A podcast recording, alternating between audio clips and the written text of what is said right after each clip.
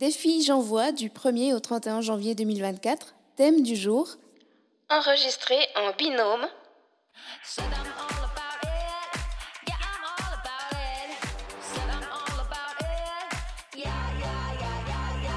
Plaisir et handicap, c'est le podcast qui parle ouvertement des sujets jugés sensibles. Peu importe notre situation, on a tous droit au plaisir.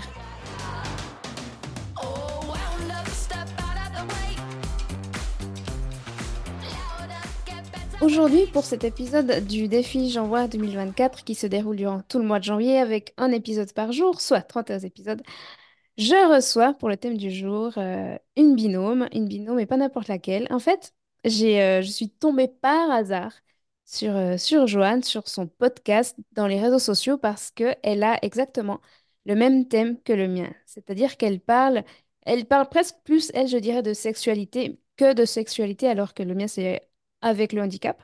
Et je me suis dit, mais pourquoi pas l'interviewer et puis euh, échanger, disons faire connaissance, parce qu'à vrai dire, on ne se connaît absolument pas.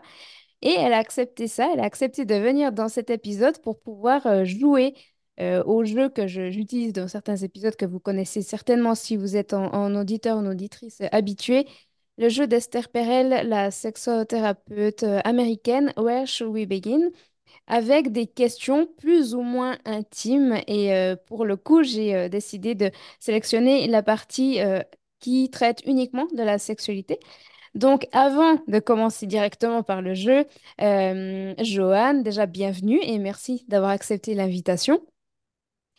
Est-ce que tu pourrais juste te présenter en quelques mots? Qui est-ce que tu es, ce que tu fais? Eh ben déjà, euh, merci euh, Vanessa euh, de m'avoir lancé ce défi. Donc moi, c'est Joanne.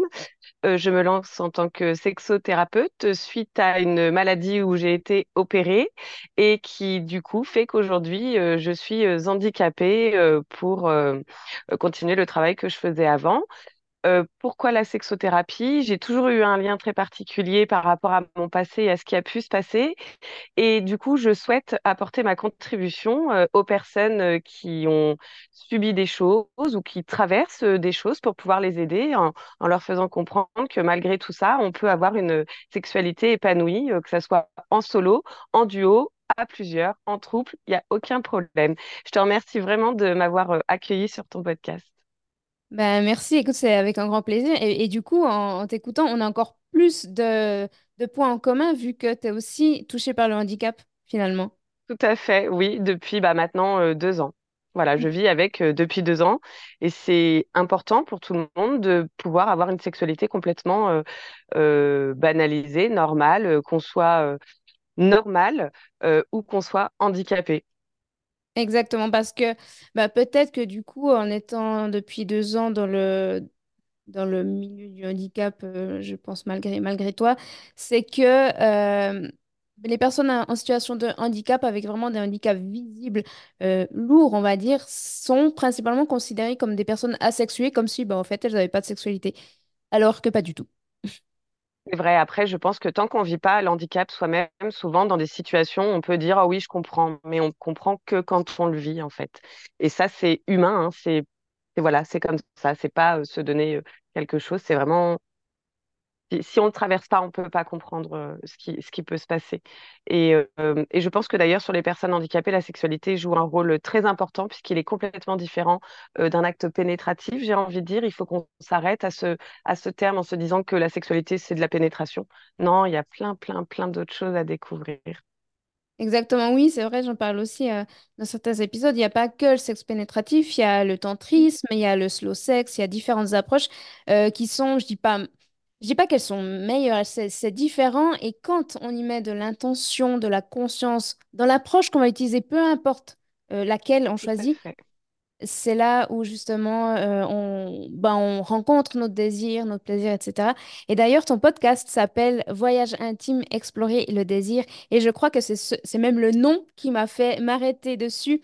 Et quand je l'ai vu, je dis, va falloir un jour que j'interviewe cette, cette femme et puis voilà, le jour est arrivé. Génial. bah, c'est un peu ça, c'est voyager à l'intérieur de nous-mêmes, revoyager, construire ou reconstruire pour pouvoir explorer le désir. Le désir, c'est la base de tout. Et, et, l'intensité, comme tu viens de très bien dire, qu'on y met, est bien plus intime et, et cette connexion qui se fait justement est plus forte qu'un acte pénétratif. En tout cas, c'est comme ça que je le, que je le vois et que je le ressens. Exactement. Alors écoute, euh, on va pouvoir commencer ce jeu. C'est la première fois que je Ouais, joue avec une parfaite, une parfaite inconnu. inconnue. Voilà. Je pense que c'est un petit peu culotté de ma part, mais je me dis, euh, ça peut être Non, moi je trouve ça sympa, c'est un beau défi, je c'est trouve. vrai. Mais écoute, on va voir. Ouais, Si ouais. ça se trouve, si ça se trouve, il va y avoir des grands malaises pendant l'émission. Peut-être, on verra bien. Écoute, on verra. Ça sera, ça sera en tout cas une belle expérience. C'est ça. Euh, donc, ce que je te propose, je dirais qu'on se pose une question chacune. à- euh, par conséquent, on a que trois questions, euh, l'une euh, envers l'autre. Donc, euh, ben, étant donné que tu es l'invité, je te, je te propose de commencer par, euh, par me poser une question. Ouais, ouais. Allez, je vais t'en Allez. poser une. Bon, moi j'en ai sélectionné trois. hein. Ok. Alors, la première, c'est quel est ton souvenir sexy le plus récent? Le souvenir sexy le plus récent, euh, ben, étant donné que là, on enregistre, on est le 2 janvier, euh, donc euh, on vient de passer le cap de 2024. Euh, bah, le souvenir sexy le plus récent, c'est quand mon, conjoint est rentré du travail parce que bah, il est, chef privé, il travaille en cuisine et donc la période de Nouvel An, c'est une période où il est quasi obligé de rester sur place pour ensuite bah, voilà, continuer, continuer le travail parce qu'il y a énormément de gens qui vont au restaurant, qui vont, qui vont faire la fête. Et donc je ne l'ai pas vu, on n'a pas passé le réveillon ensemble et euh, on s'est revus, c'était... Bah, la nuit dernière, la nuit du premier au. 30 au- la nuit du au 2 janvier. euh, donc, on s'est souhaité la bonne année et puis bah, on a, on a eu une, une belle euh, première relation en 2024. Et puis voilà, je dirais que c'est ça mon, mon dernier souvenir sexy. Génial. Même moi, j'ai pas consommé encore en 2024. C'est vrai? Bah oui, on est trop malade. Ah mince, non, t'as raison, il faut attendre, il faut se remettre sur pied un peu. Bah, comme ça, ça fait monter, ça fait monter l'envie, tu C'est vois. ça, le désir monte. Puis tu- On a envie de craquer, mais non, après le soir, tu te couches, on est explosé, on est fatigué. Mais bon, c'est comme ça. Peut-être ce soir, Ah, peut-être, bah, écoute, on verra, on verra. J'ai envie de c'est te dire, ça. je, je te le souhaite, en tout cas.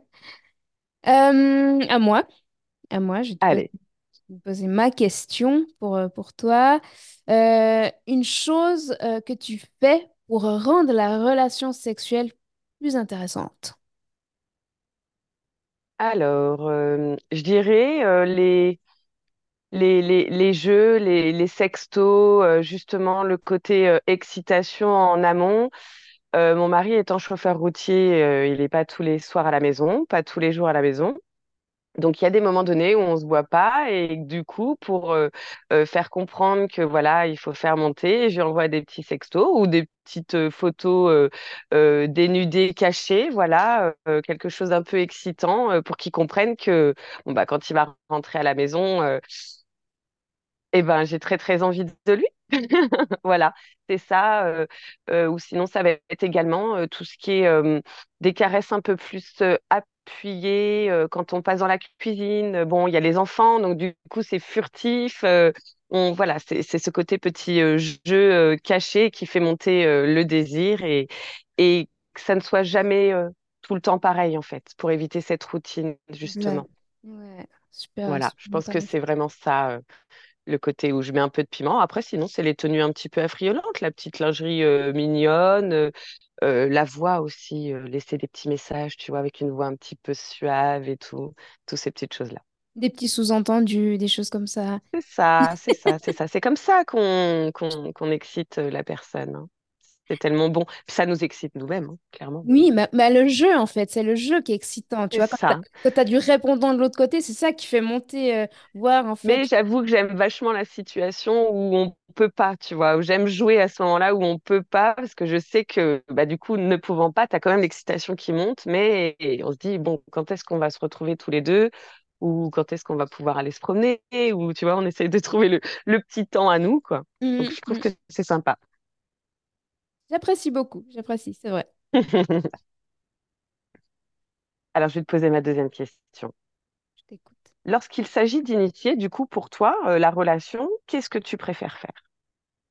Lorsqu'il s'agit d'initier, ben, c'est en- à peu près la même réponse que la tienne que tu viens de donner. Là, c'est euh, c'est des, des sextos, c'est c'est ce genre de sous-entendu pour, euh, pour dire que j'ai justement j'ai envie, envie qu'il vienne me chercher. J'aime beaucoup quand c'est lui qui vient me chercher, en fait. Euh, plutôt que, que, que moi d'aller vers le... Enfin, tu sais, un peu, j'ai l'impression que c'est comme euh, contre nature d'aller d'aller moi initier vraiment physiquement une relation. C'est vraiment, une- comment dire, une impression personnelle. Après, après disons que... Il faut que je fasse attention à ce que je dis. Il est extrêmement joueur, mon, mon compagnon. Et je pense que c'est pas pour rien qu'on est ensemble, euh, qu'on est ensemble aussi, tu vois. C'est parce qu'il y a cette alchimie entre nous. Mais euh, j'ai presque envie de dire que j'initie pas, pas tant que ça, où il faut vraiment que ça soit, euh, comment dire? Ouais, que ce soit vraiment un moment, je sais pas, je pense que ça doit être aussi euh, hormonal, tu vois. Je me suis jamais, j'ai jamais pris le temps de d'observer mon cycle hormonal pour voir à quel moment c'est moi qui initiais à ce moment-là, ou alors euh, à quel moment c'est moi qui, qui me laissais me faire euh, initier. Mais ouais, c'est des petites choses comme ça, des, des, sextos, des photos de soit de mon décolleté ou des, des choses comme ça, de, de, de sorte évidemment qu'on puisse pas me, me reconnaître parce que après il y a aussi toute cette, euh, comment dire, euh, c'est, je sais plus le terme exactement, mais où on peut utiliser des, des nudes qui peuvent après avoir un effet un peu viral malheureusement.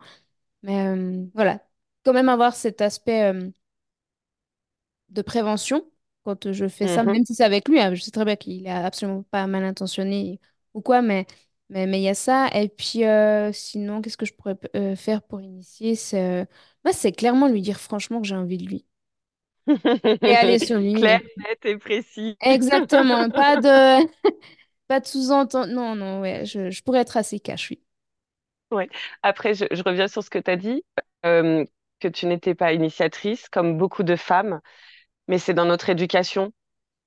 On a appris à ce que ça soit à l'homme de faire le premier pas, le premier pas dans la relation, pas forcément la sexualité, mais donc du, du coup, euh, on a ce côté qui continue à se dire, euh, euh, c'est pas la femme qui initie.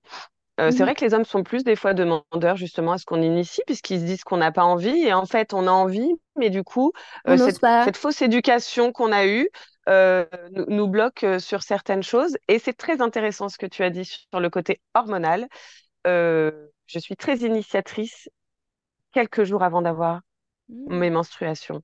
Donc Mhm. tu regarderas, je dirais pas tu penses à moi, mais si peut-être un peu, Euh, tu verras souvent c'est ce pic de d'hormones qu'on a juste avant qui fait qu'on est quand même plus plus demandeuse ou pendant les, les menstruations. Après voilà, ça c'est vraiment propre à chacun de qui fait quoi pendant ses menstruations, est-ce qu'elles font quelque chose ou pas, est-ce que l'homme aussi accepte, hein, parce que c'est pas que la femme que ça peut gêner, mais également euh, le- l'autre partenaire?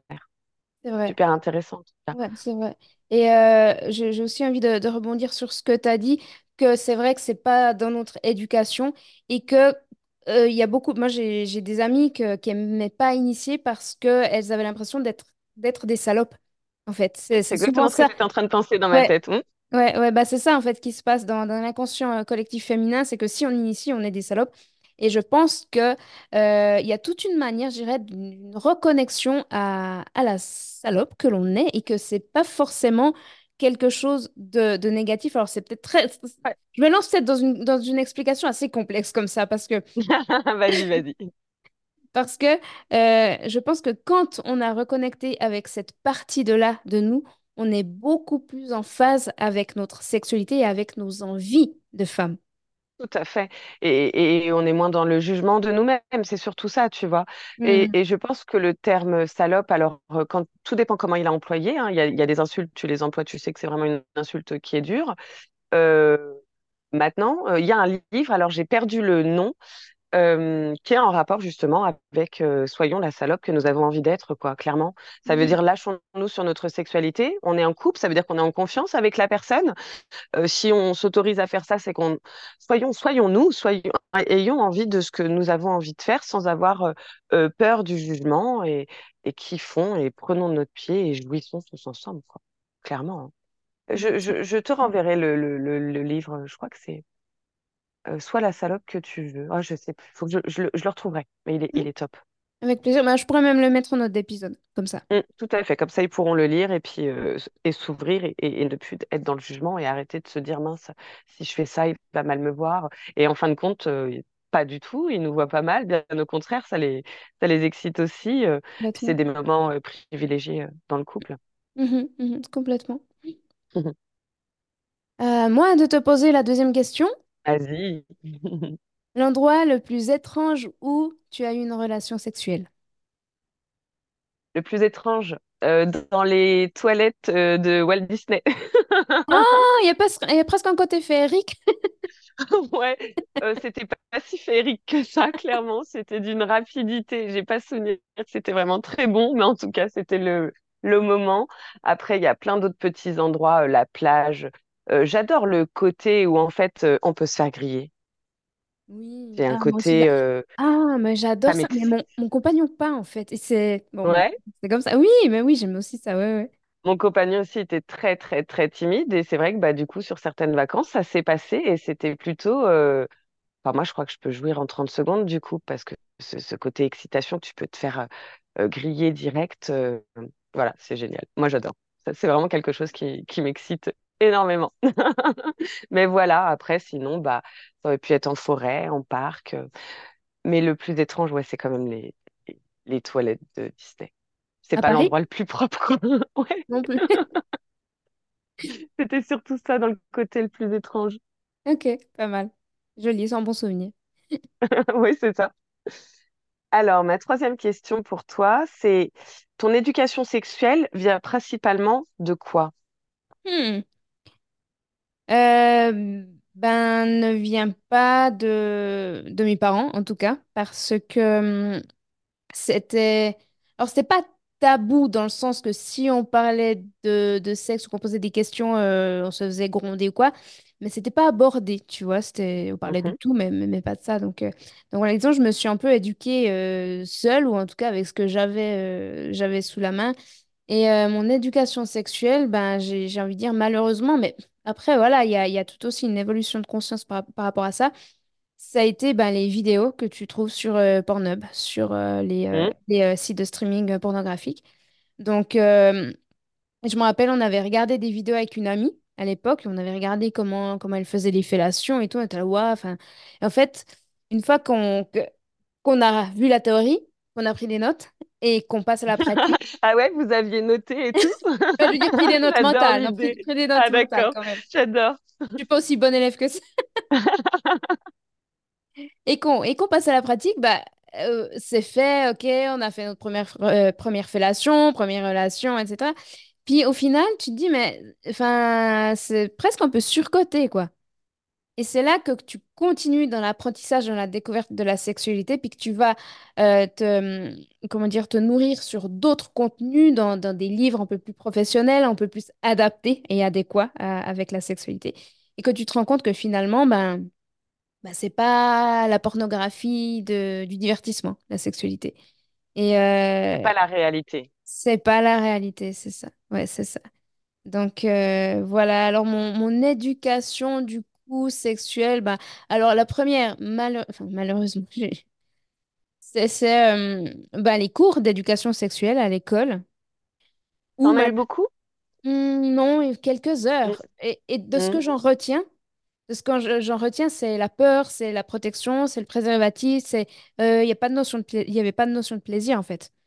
Et Pas donc tout. euh, non, absolument pas. Euh, Mm. en France, en France, c'est pareil. Ma- euh, pff, c'était ouais, bah, c- ça a vraiment été euh, et c'est toujours un apprentissage, je crois. Je pense que c'est un apprentissage tout au long de notre vie parce que la sexualité, elle évolue en même temps que nous aussi, tu vois.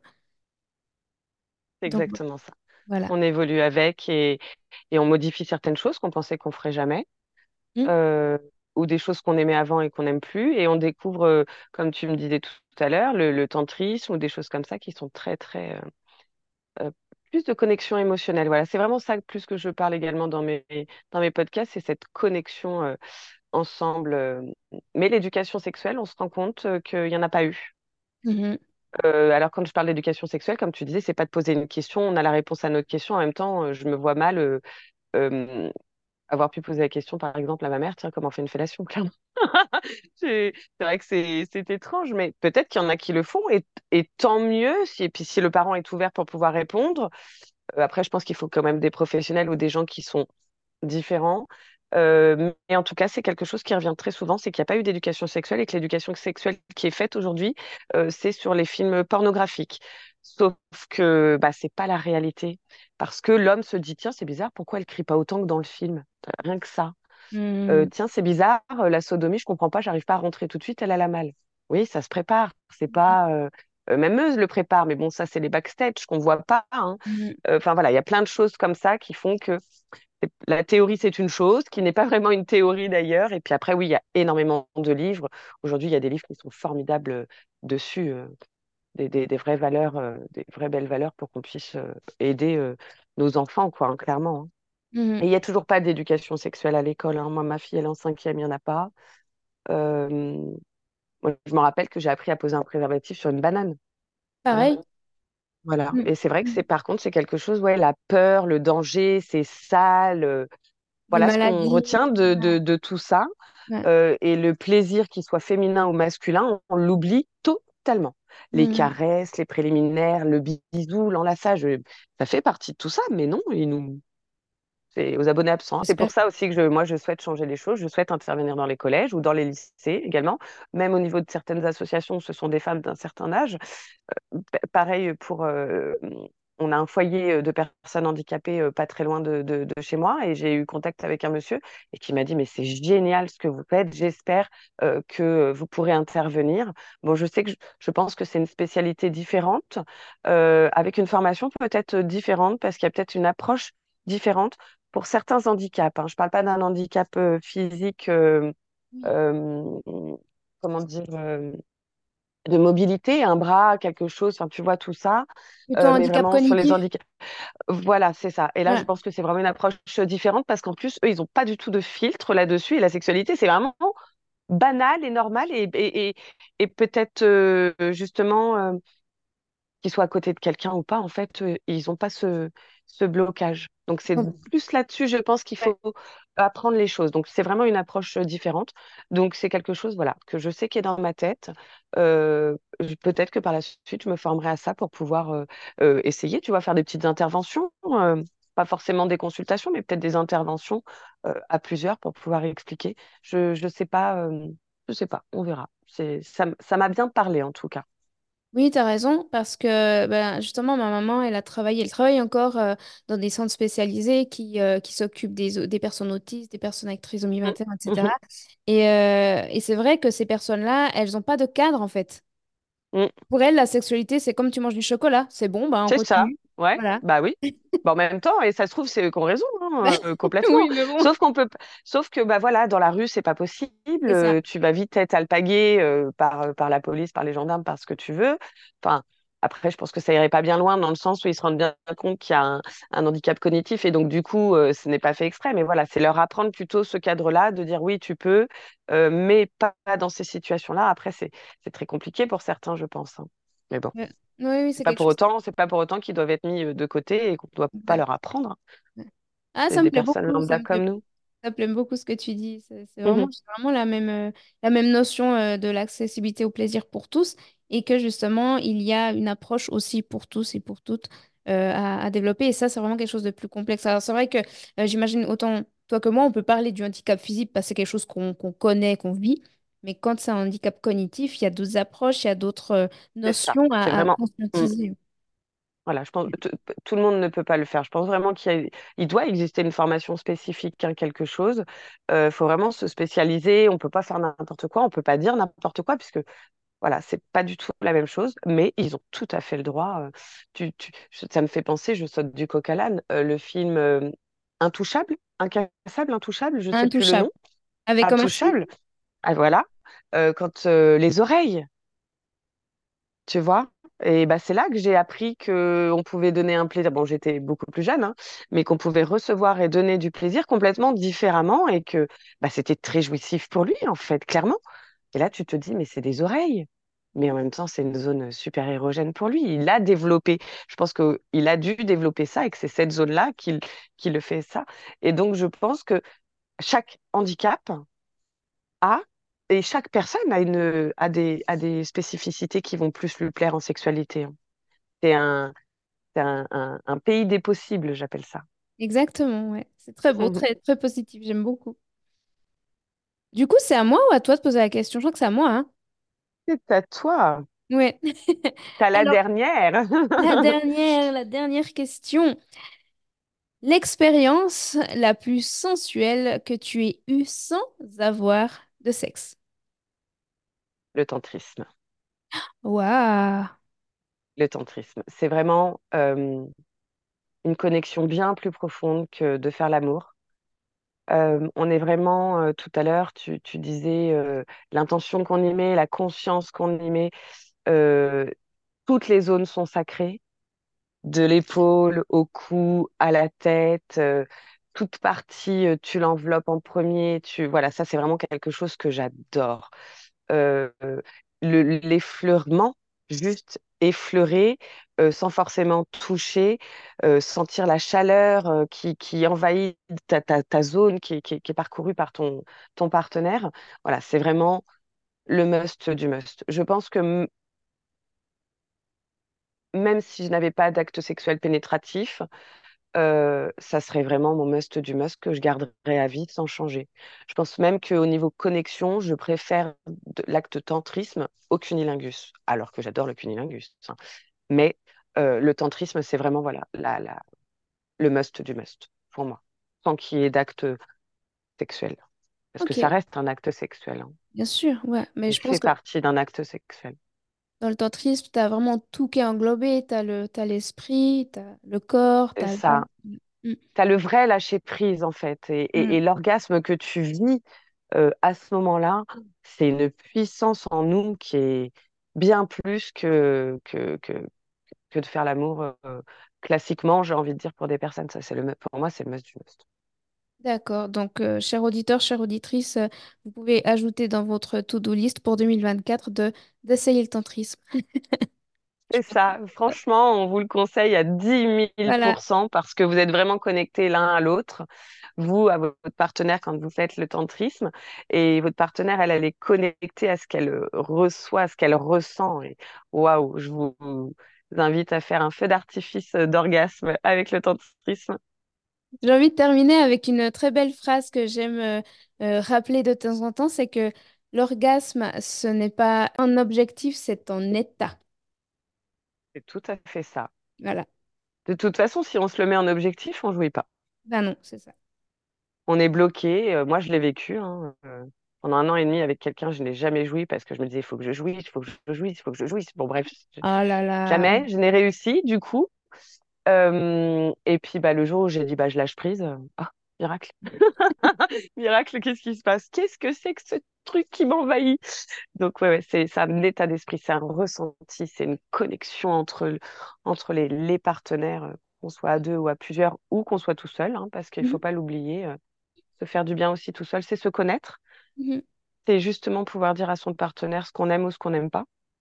Et puis, c'est se faire du bien quand on ne peut pas euh, faire autrement, hein, clairement. A Voilà, absolument monsieur ou madame n'est pas là. Non, carrément. Je le conseille. Ça serait une posologie que je donnerais une fois par jour. Une fois par jour, après les repas. C'est ça. Ok, bah écoute, super. Merci beaucoup. Euh, tu m'as posé toutes les, les trois questions. Hein. Oui, je t'ai posé les trois tellement donné questions. des explications que je me perds un petit peu. Merci beaucoup, Joanne, pour euh, ton, ta Merci à toi. Franchement, c'était euh, Ouais, c'est sympathique à faire. Ouais, j'aime beaucoup. chouette. J'aime cet échange de pouvoir euh, échanger avec quelqu'un et puis euh, Et puis voilà, même si on est, je pourrais parler comme si c'était à quelqu'un d'inconnu, clairement, j'ai pas de, il n'y a pas de tabou avec ça. Il faut pas avoir de tabou avec sa sexualité malgré nos éducations qu'on a eues. Il faut qu'on casse ces barrières-là. Euh, si on est né, c'est qu'il y a eu de la sexualité par nos parents dans la plupart du temps. hein. Mm. Donc, continuons à développer ça et apprenons à nos futurs euh, bambins, ados, adultes aussi, à justement pas banaliser, mais en parler, en parler. Et de se dire qu'on n'est pas tout seul, en fait, parce que des fois, on se dit, attends, je pense peut-être bizarrement, je suis peut-être étrange. Non, non, non, tu verras que si tu en parles avec d'autres personnes, on, a quasiment tous les mêmes envies, mais on a peur de, se dire, on est bizarre. Non, Je on est dirais, naturel, on est normal. ouais, je dirais en parler et pas banaliser la sexualité. Tu sais, Non, vraiment, pas banaliser. non, pas pas, banaliser. c'est- t'es pas, t'es pas en train de manger ton chocolat. Voilà, tu vois, comme tu disais tout à l'heure. Ouais, Euh, c'est, c'est un acte sacré quand même, la c'est sexualité. ça, c'est ça, C'est de l'intimité, c'est voilà. Mais euh, ce n'est pas non plus tabou au point euh, qu'on peut, qu'on peut imaginer et qu'on peut percevoir euh, aujourd'hui. c'est ça, exactement. Mm. Merci beaucoup. Merci. Je mets toutes les, euh, toutes les informations pour retrouver euh, Joanne avec Voyage intime, explorer le désir en épisode. Et puis je vous dis à demain pour le prochain défi J'envoie 2024. Au revoir.